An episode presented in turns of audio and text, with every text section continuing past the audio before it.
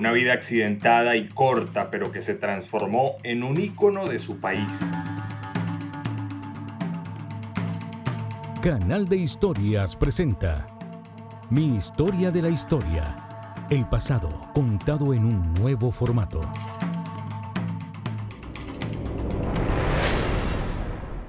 La Ciudad de México, en una casa azul que hoy en día es un museo, nació en 1907 Magdalena Carmen Frida Kahlo Calderón, o Frida Kahlo. En plena Revolución Mexicana vive su infancia.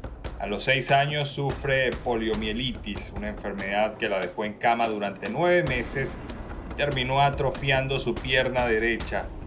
Eso no afectó sus estudios y su ascenso académico.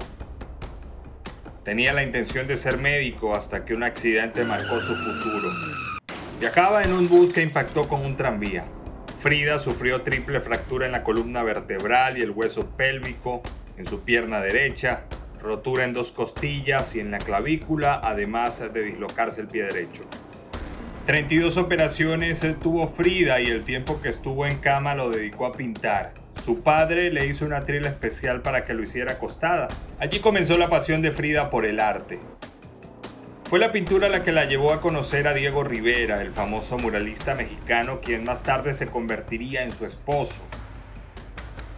Calo, además de artista, fue una activista defensora de la cultura mexicana, de los pueblos indígenas y también del comunismo.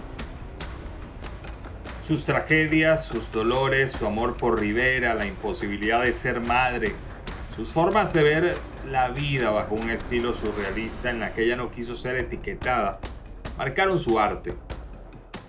En 1953, Carlos sufrió un nuevo accidente que hizo que le amputaran una de sus piernas.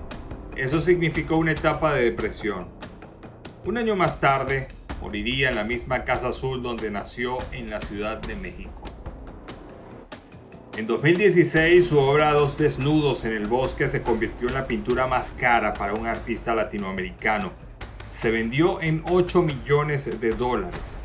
Dos años después, en 2018, ese sitio le tocaría la obra Los Rivales, que fue comprada por 9.76 millones de dólares.